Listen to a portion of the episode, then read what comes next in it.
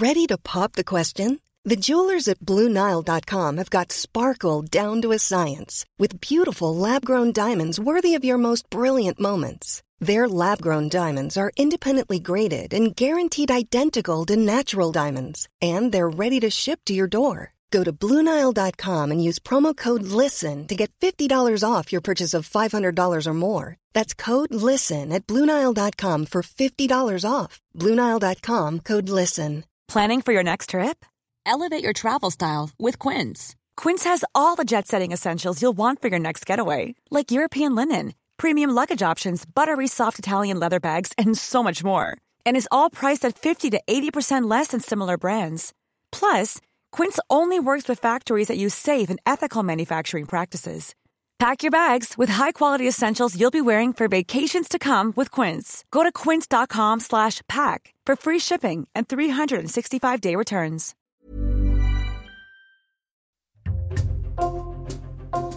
Bonjour, c'est Jules Lavie pour Code Source, le podcast d'actualité du Parisien. À l'occasion de la journée mondiale du don d'organes, le 17 octobre, Code Source a eu envie de vous proposer le témoignage d'un homme qui a pu survivre grâce à une grève de cœur. Cédric Louis a 52 ans, il a fait un arrêt cardiaque en 2019 et suite à une transplantation, il a pu reprendre une vie normale et refaire du sport de façon très intensive.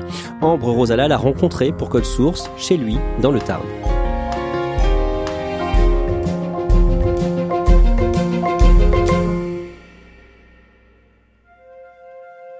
Cédric Louis habite dans une belle maison, dans un village du Tarn à 6 km d'Albi, avec sa femme Céline. Il fait beaucoup de vélo sur les routes du département et il s'entraîne entre 7 et 8 heures par semaine avec un coach sportif pour les prochains Jeux mondiaux des transplantés qui auront lieu en Australie en avril 2023. Moi, je fais du sport en fait aussi par respect par rapport à mon donneur, sa famille c'est un cadeau qu'on nous donne, quoi, en fait, et il faut pas le faire périr. Donc, euh, voilà, je l'entretiens, je veux l'amener avec moi le plus loin possible euh, pour qu'il soit fier, et voilà. Mais ben, des fois, voilà, quand je suis dans l'effort, que c'est dur, je pense à lui, je lui parle même. Hein. On est deux hein, maintenant, donc voilà, hein, moi ça me motive. Cédric est né à Albi en 1970. Il a un petit frère et ses parents tiennent un salon de coiffure dans la ville. Enfant, il est très calme, mais aussi très sportif. Je suis un peu à part, c'est vrai que j'ai toujours aimé faire du sport, alors que mes parents n'ont jamais fait de sport de leur vie, donc euh, j'étais vraiment différent. Je fais du vélo depuis l'âge de deux ans, donc euh, voilà, j'ai toujours fait du vélo et toutes les disciplines, hein, tout ce qui est trial, euh, voilà, vélo course, VTT, un peu tout quoi. Plein d'autres sports à côté, mais j'étais très sportif, ouais. très jeune. Quand il a 16 ans, Cédric commence à faire de la tachycardie quand il fait du sport de manière intense. Les médecins ne comprennent pas ce qui ne va pas, et Cédric continue à vivre normalement. Il fait des études de commerce, puis il devient calibreur d'écran et met des télés et des vidéoprojecteurs aux normes du cinéma pour des professionnels et des particuliers. Il se marie avec sa compagne, qu'il a rencontrée adolescent, et leur première fille née en 1995. Il fait beaucoup de sports intenses, comme du vélo, du ski, du snowboard et de la course à pied. Et en 1997, quand il a 27 ans, il fait une syncope alors qu'il est en train de courir. Donc j'ai senti des palpitations, la tête qui tourne, les muscles tout qui s'engourdit et j'ai pas pu me retenir, je suis tombé, euh, voilà, sans pouvoir me retenir des mains, quoi que ce soit. Euh, et puis c'est les pompiers qui m'ont réveillé. Sur le moment, ça fait peur. C'est là qu'on a découvert sur le ventricule gauche, euh, on a trouvé, ils ont trouvé un problème, voilà, par rapport à ça, euh, un ventricule qui était un peu plus épais, disons, une paroi un peu plus épaisse que la normale. En fait, si vous voulez, le cœur euh, à l'effort, si jamais on a une paroi un peu plus grosse, un peu plus épaisse, il va être moins élastique que l'autre partie, en fait. Donc le cœur se désynchronise. Et ça crée des tachycardies, voilà, le cœur monte, monte, et voilà, ça peut créer des problèmes au cerveau, des syncopes, des, voilà. À cause de sa malformation, Cédric doit prendre un traitement pour éviter de faire des malaises. Sa deuxième fille naît en 1999 et quelques temps plus tard, il fait un test à l'effort à l'hôpital pour contrôler son cœur. Et pendant le test, il fait à nouveau une syncope. Les médecins l'opèrent en urgence pour lui implanter un défibrillateur près du cœur, un boîtier qui permet de surveiller son rythme cardiaque et qui envoie un choc électrique si jamais son cœur s'emballe. Ils m'ont permis de continuer à faire du sport, mais plutôt des sports d'endurance, on va dire. Hein. sans effort violent d'un coup, voilà, où le cœur monterait. c'est ça le plus dangereux en fait. Hein. Donc j'ai continué un peu à faire du, du, vélo, bon doucement, de la marche, des sports comme ça, quoi, un peu moins violent que ce que je faisais jusqu'à présent, quoi.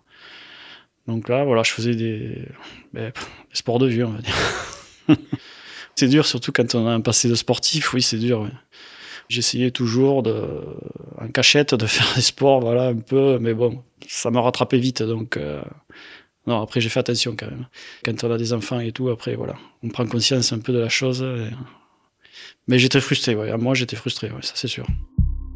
Cédric vit avec son défibrillateur dans la poitrine pendant presque 20 ans et il change 7 fois de boîtier. Mais en 2019, quand il a 49 ans, les médecins lui annoncent que le gène responsable de sa maladie cardiaque a muté et qu'il commence à y avoir des complications. Son cœur s'emballe de plus en plus souvent, même sans effort, et les chocs électriques, qui sont très douloureux, sont de plus en plus nombreux. J'avais des chocs à répétition, euh, la nuit, le jour, euh, dès que je bougeais, euh, j'allais au WC, j'avais un choc. quand on est conscient et que voilà, on prend des chocs en permanence, et que ça repart, ça fait peur et puis c'est compliqué à vivre, quoi, à gérer, quoi. Parce que c'est très très fort, c'est très puissant. Donc c'était compliqué de vivre comme ça, hein, c'était pas vivable. Le 5 octobre 2019, Cédric part en déplacement professionnel à Toulouse, en voiture, pour calibrer l'écran d'un client. Et en sortant de chez le client, euh, rebelote, tachycardie, euh, voilà. Donc j'ai eu le réflexe quand même de m'asseoir euh, à côté de la voiture et d'appeler les pompiers. Ils sont arrivés très vite, ils m'ont, sont venus me chercher et après j'ai fait un arrêt cardiaque. Ils ont mis trois quarts d'heure à me ranimer. Cédric est emmené en urgence à l'hôpital Rangueil à Toulouse. Son cœur est très fatigué et ses reins et ses poumons sont infectés, alors il est plongé dans un coma artificiel. Les médecins préviennent sa famille et sa femme et ses filles viennent le voir immédiatement à l'hôpital. Il y a plusieurs moments où on leur a dit voilà, vous allez lui dire au revoir et on ne sait pas si ça va fonctionner. Je les entendais en fait. Euh, j'ai dit quelques mots, je sais pas pourquoi, parce qu'ils m'embrassaient en fait, et comme j'étais intubé, euh, j'arrivais plus à respirer, plus rien. J'aurais dit poussez-vous. Fait voilà, j'étais. Mais en fait, c'est qu'ils m'embrassaient que voilà quoi. C'était pour me dire, euh, voilà, au cas où, quoi.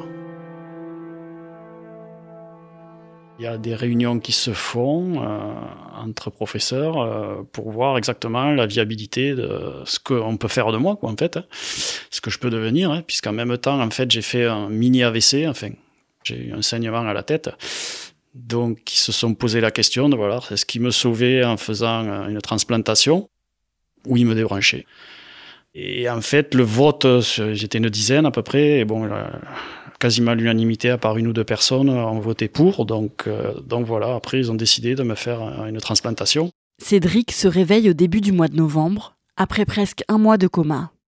J'étais très faible, je parlais difficilement. Hein. Je faisais 100 kilos, à la sortie du coma, j'en faisais 70. Dès que j'ai été réveillé, en fait, il y a, deux médecins qui sont venus me voir et qui m'ont ce qu'ils m'ont dit, en fait, c'est que voilà, il y avait un projet pour moi. Donc, c'était la, transplantation. Mais que pour avoir un greffon, voilà, c'est long. Donc, même si je suis en extrême urgence, voilà, ça allait peut-être prendre un mois, deux mois, trois mois, un an, on n'en sait rien.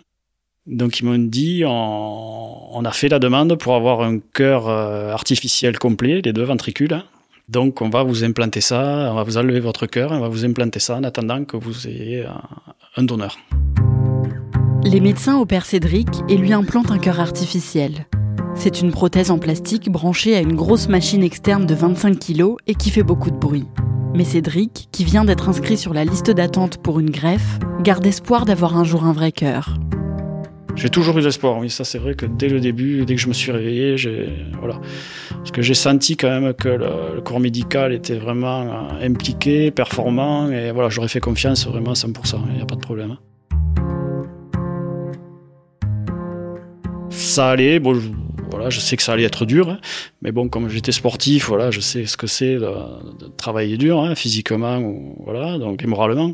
Donc non, ça m'a pas fait trop peur, mais oui, c'est vrai que j'attendais quand même ce greffon. Euh. Je me sentais pas vivre euh, un an avec un cœur comme ça artificiel, quoi. Le 15 janvier 2020, après deux mois sans nouvelles d'une greffe, alors qu'il est placé en urgence absolue sur la liste, Cédric commence à perdre espoir. On m'a dit donc euh, on n'a pas de cœur pour vous, enfin il n'y a pas de greffon, donc vous allez rester avec le cœur artificiel, vous allez rentrer chez vous. Donc là, j'étais moyennement voilà, tranquille, on va dire, parce qu'en fait, il y, a plein de contraintes avec ça, c'est-à-dire qu'il faut pas non plus. Il y a une batterie, mais bon, si vous débranchez la prise, voilà, tout peut s'arrêter. À des moments, il faut faire le nettoyage des tuyaux, tout ça. Donc on débranche, on rebranche un autre vite fait, rapidement, pour que voilà. Donc je me sentais pas à la maison euh, avec un chariot roulant. Euh, voilà, et ces tuyaux, si je tombe, voilà, j'arrache un tuyau, je fais quoi euh, Voilà, j'étais pas très rassuré. Et le lendemain, ils m'ont annoncé vers 19h qu'ils avaient un cœur pour moi. Donc là, ouais, j'étais content. ils sont arrivés, ils étaient 7 ou 8 dans la chambre, donc voilà, ils m'ont annoncé ça et moi, je m'y attendais plus. Les médecins viennent chercher Cédric pour la transplantation vers 4h du matin. L'opération dure 10 heures et se passe bien, et Cédric se réveille le lendemain avec un nouveau cœur. J'avais l'impression qu'un camion m'avait roulé dessus, quoi. Donc ils m'ont donné ce qu'il fallait, je me suis rendormi. Et le lendemain, je me suis réveillé, puis là, plus de douleur, plus rien. vraiment très très bien, quoi. De suite, je me suis dit, c'est mon cœur, euh, voilà. J'étais vraiment content. Cédric commence un traitement anti-rejet pour s'assurer que son corps accepte bien son nouvel organe. À l'hôpital, un médecin lui propose de rencontrer un homme d'à peu près son âge, transplanté du cœur trois ans plus tôt, et qui a repris le sport à haut niveau. Cette personne est venue. Euh, là, bon, là j'étais encore en faisait roulant, hein, voilà, je marchais quasiment pas. Et c'est lui qui m'a dit, euh, transplanter après, euh, voilà, après quelques temps, tu peux tout faire, tu peux te faire plaisir, refaire du sport, refaire des choses, travailler. Et c'est là que j'ai eu un déclic en fait. Ça, je l'ai mis de côté dans ma tête et c'est vraiment ce qui m'a motivé. En avril 2020, trois mois après sa transplantation, Cédric est transféré dans un centre de rééducation. Les premiers jours que je suis rentré en rééducation, euh, il y avait des simples escaliers quoi, euh, qui allaient dehors. Euh, donc j'étais avec mes kinés. Sur la partie plate, je marchais à peu près normalement, correctement. Disons, je tenais debout, hein, on va dire. Et dès que je suis arrivé à la première marche, je suis tombé. Impossible de me tenir sur mes cuisses, en fait. Donc, c'est les deux dames, enfin, euh, kinés, qui m'ont pris sous les bras et qui m'ont fait monter les escaliers, euh, les dix marches qu'il y avait. Et, là, je me dis, ouais, il y a quand même un gap à, passer pour, euh, pour arriver quand même, ne serait-ce qu'à remarcher normalement, monter des marches. l'équilibre, j'avais complètement perdu l'équilibre, je me déstabilisais très rapidement. Donc ça a été, ouais, ça a été très compliqué. Là, j'ai vite vu que, voilà, même si j'étais motivé, euh, ça allait être dur, quoi. Là-bas, Cédric réapprend à marcher, mais aussi à manger correctement et à reprendre une vie normale. Il rentre chez lui un mois plus tard, le 5 mars 2020. Et dix jours après, il remonte sur un vélo.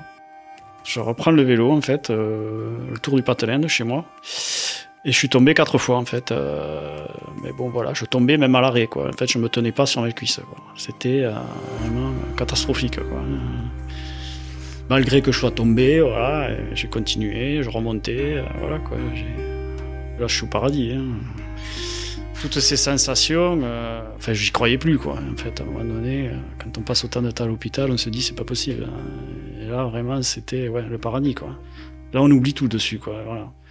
C'était loin, quoi, le reste. Cédric reprend le vélo progressivement et tombe de moins en moins. Il fait aussi de la course à pied et de la musculation pour retrouver sa forme d'avant parce qu'il a perdu beaucoup de muscles.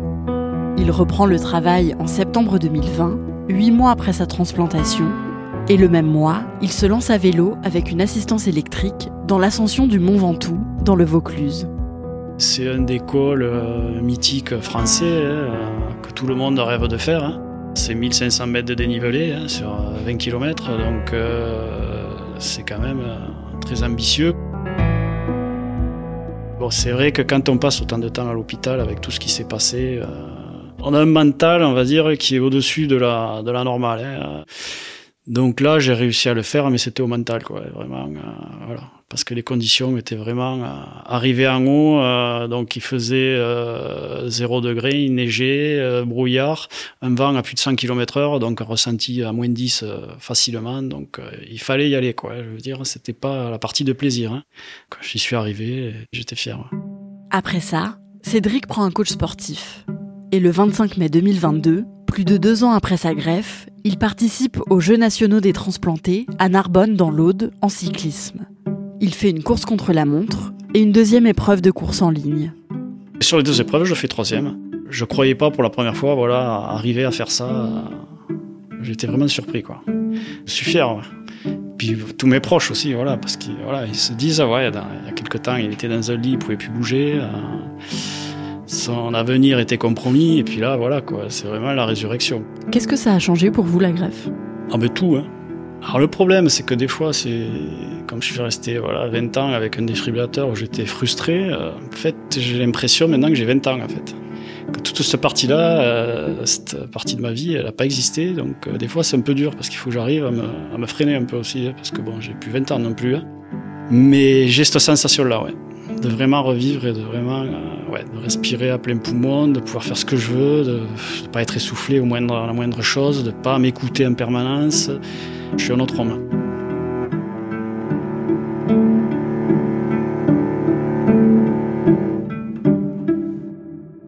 Ambre, Cédric Louis n'a vraiment pas peur que son nouveau cœur flanche un jour en faisant autant d'efforts? Non, pas du tout. Il a une totale confiance euh, en son nouveau cœur et surtout ses médecins euh, l'encouragent à faire du sport et à se maintenir en forme pour que son cœur euh, soit en bonne santé. Grâce à ses bons résultats en mai au jeu des transplantés, Cédric Louis va participer en avril prochain à la version mondiale de la compétition, les Jeux mondiaux des transplantés et dialysés. Ce sera du 15 au 21 avril 2023 en Australie. Est-ce qu'il s'est fixé un objectif avant cet événement? Alors, il ne s'est pas fixé d'objectif de place. Euh, Cédric va participer à deux épreuves de cyclisme et il sait qu'en face, il y a des athlètes qui participent depuis longtemps à cette compétition et qui ont un très bon niveau. Donc, pour ses premiers Jeux, euh, il ne s'est pas fixé d'objectif de place ou de temps, mais malgré ça, euh, il reste très compétitif et il s'entraîne d'arrache-pied pour faire euh, la meilleure performance possible et donc euh, amener d'une certaine manière son donneur le plus loin possible. Il s'engage au quotidien pour euh, promouvoir le don d'organes. Comment concrètement? Alors déjà, il s'est créé un compte Instagram sur lequel il montre euh, l'avancée de ses entraînements, mais aussi euh, sa vie quotidienne. Et surtout, il s'est engagé dans l'association Les Relais de l'Espoir, qui sert à promouvoir le don d'organes. Et donc, via cette association, il entre en contact avec des personnes qui, comme lui, vont se faire transplanter pour leur raconter son histoire, les rassurer et leur montrer que même si c'est difficile, c'est possible après une greffe de reprendre une vie normale et de faire du sport. Dernière question, Ambre, on peut penser que tout le monde est pour euh, le don d'organes, mais en fait, ce n'est pas si facile quand euh, les familles sont confrontées à ce choix. Oui, exactement. En fait, c'est ce que m'expliquait Cédric Louis. Euh, beaucoup de gens comme ça sont pour le don d'organes et sont favorables, mais il m'a quand même raconté que beaucoup de familles refusaient au moment de la mort d'un proche de donner ses organes, et c'est pour ça qu'il s'engage auprès de cette association pour montrer à quel point c'est important. Merci Ambre Rosala et je renvoie vers le site de cette association lesrelaisdelespoir.com. Cet épisode de Code Source a été produit par Thibault Lambert et Clara Garnier-Amouroux. Réalisation Julien Moncouquiole. Code Source est le podcast d'actualité du Parisien, un nouvel épisode chaque soir de la semaine. N'oubliez pas de vous abonner pour n'en rater aucun. Si vous aimez Code Source, n'hésitez pas à le lire en laissant des petites étoiles ou un commentaire sur votre application audio préférée. Vous pouvez nous contacter sur Twitter, at Code Source, ou par code source at leparisien.fr.